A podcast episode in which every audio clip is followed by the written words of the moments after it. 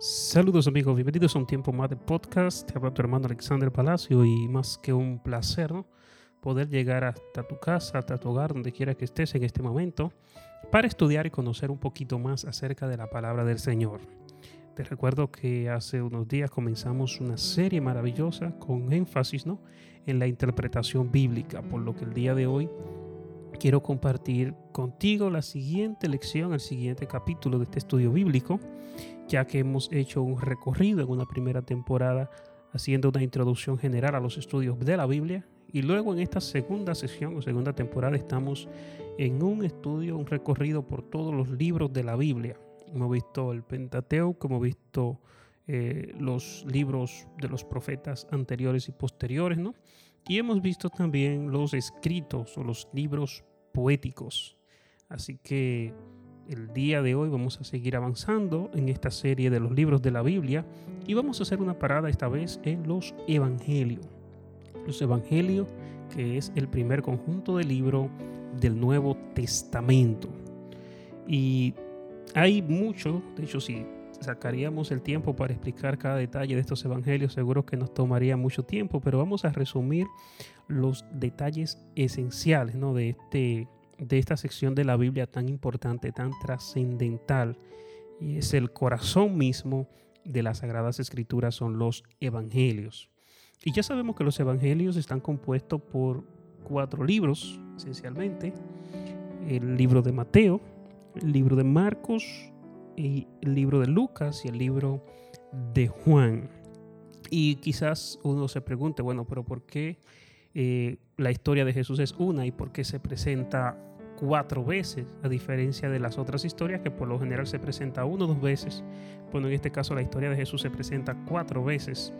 Eh, cada uno de estos libros da una, una perspectiva ¿no? de la historia de Jesús. Y creo que esta es la parte más importante para entender en los evangelios, entender cuál es el enfoque de cada uno, quién lo escribe, hacia dónde va destinado y qué es lo que se busca con estos cuatro evangelios. De hecho, el, evento más trascendental donde se, se cumple todo lo que el Antiguo Testamento dice y a partir de allí de los evangelios donde se manifiesta el cumplimiento en todos los demás libros se centra esencialmente en estos cuatro libros. Así que es importante nosotros, sobre todas las cosas, tener un dominio de ellos. Así que vamos a hacer un breve recorrido, comenzando en primer lugar por el libro de Mateo. Bueno, Mateo como bien ya sabemos, fue uno de los apóstoles que fue quien escribe este libro, totalmente judío, y de hecho por eso tenía un enfoque específicamente a los judíos, que los judíos eh, posiblemente de Jerusalén eran los destinatarios de este libro. Por eso el enfoque, el lenguaje de Mateo, lo que Mateo presenta, tiene mayor énfasis, mayor peso en todo lo que tiene que ver con la cultura judía. Por eso Mateo comienza haciendo un énfasis en la genealogía de Cristo, dando fe y testimonio ¿no? de que el Mesías venía del linaje correcto, de la descendencia de David. Así que todo lo referente acá tiene que ver con el cumplimiento de esas profecías mesiánicas del Antiguo Testamento, el cumplimiento de las escrituras que se dan en Jesús, porque los judíos, para poder certificar y asegurarse de que ese era el Mesías prometido, ¿no? Tenía que ver que en él estaba el cumplimiento de las profecías. Así que Mateo viene siendo ese libro que se encarga sobre todas las cosas de definir, de explicar cuál, eh, en qué parte, en qué momento se va desarrollando, se van cumpliendo las profecías registradas en el Antiguo Testamento.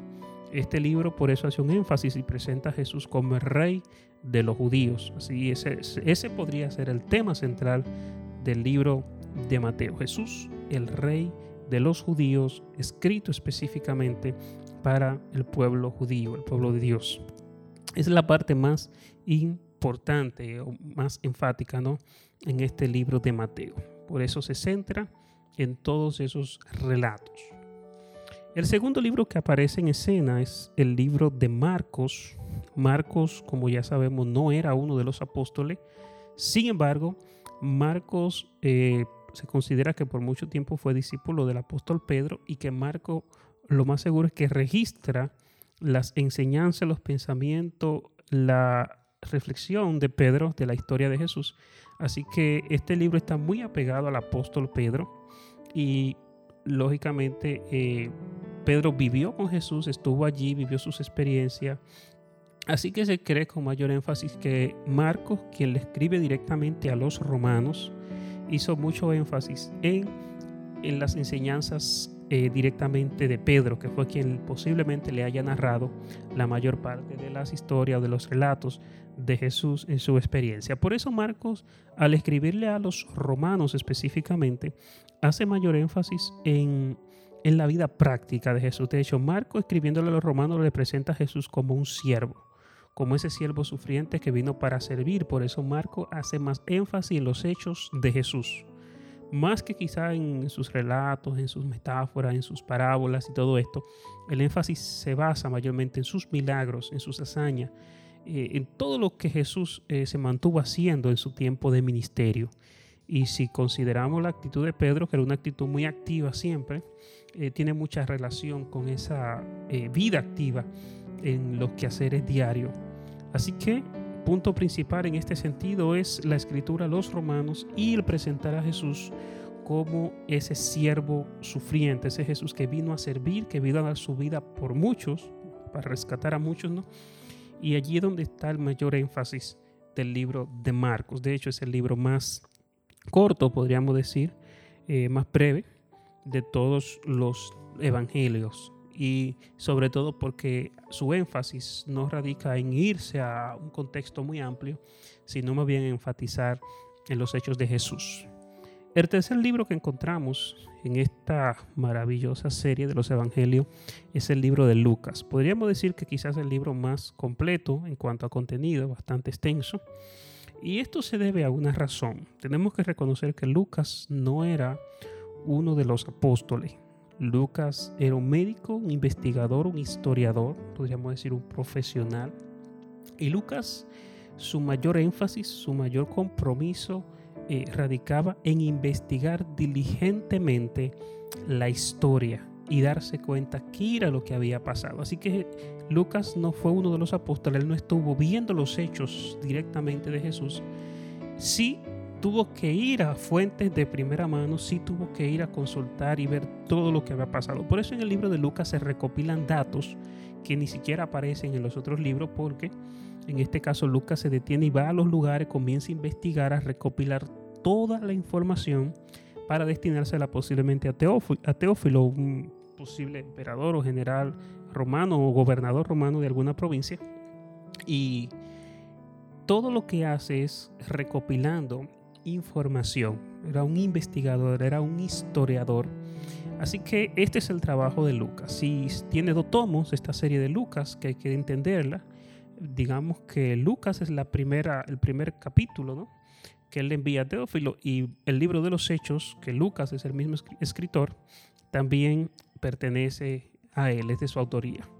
Así que en esta recopilación hay un vasto eh, contenido desde la infancia, menciona mucho de, de Juan, eh, del encuentro de María, ¿verdad? Con, con la mamá de Juan, el, el, Juan el Bautista.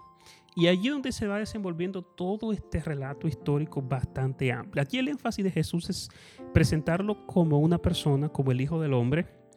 Es el énfasis principal. Eh, Lucas le escribe directamente a los que no son judíos, y con este enfoque hacia los gentiles, va presentando esa vida humana de Jesús, sus sentimientos, sus emociones, hace mucho énfasis en esas expresiones como humano que Jesús tenía, que era una persona normal, común y corriente.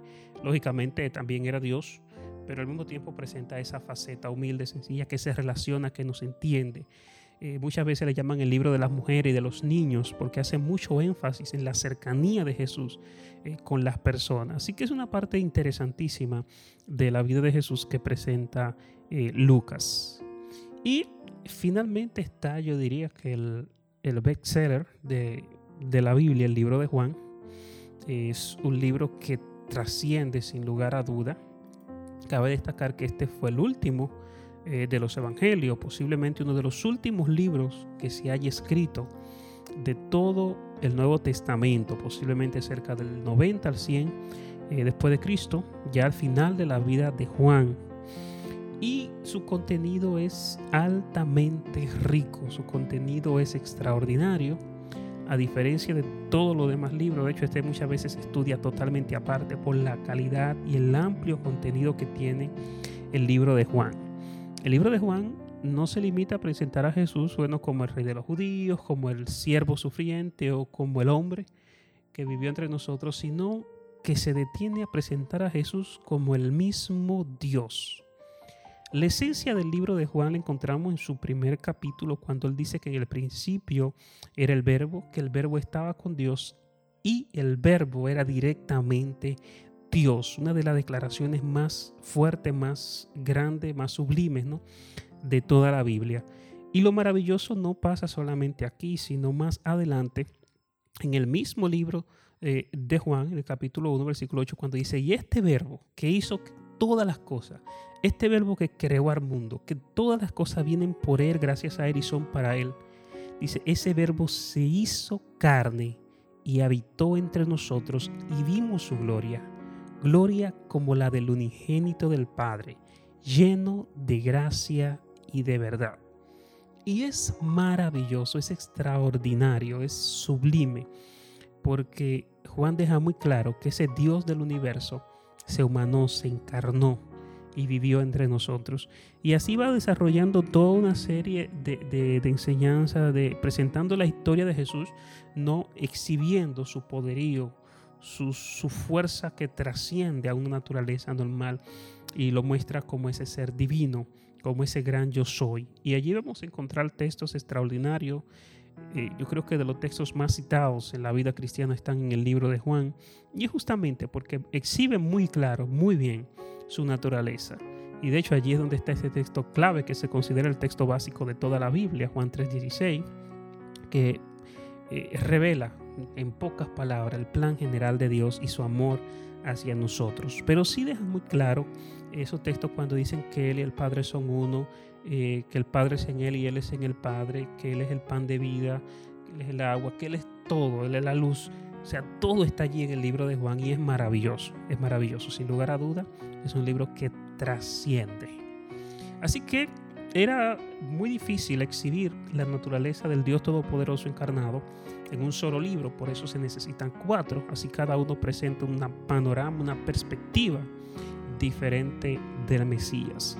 Así que si no conocía esto, bueno, es un dato que es bueno que consideres, es bueno que le dedique tiempo a cada uno de estos libros, porque cada uno es un majar, es riquísimo y cada uno, claro está, tiene un enfoque diferente.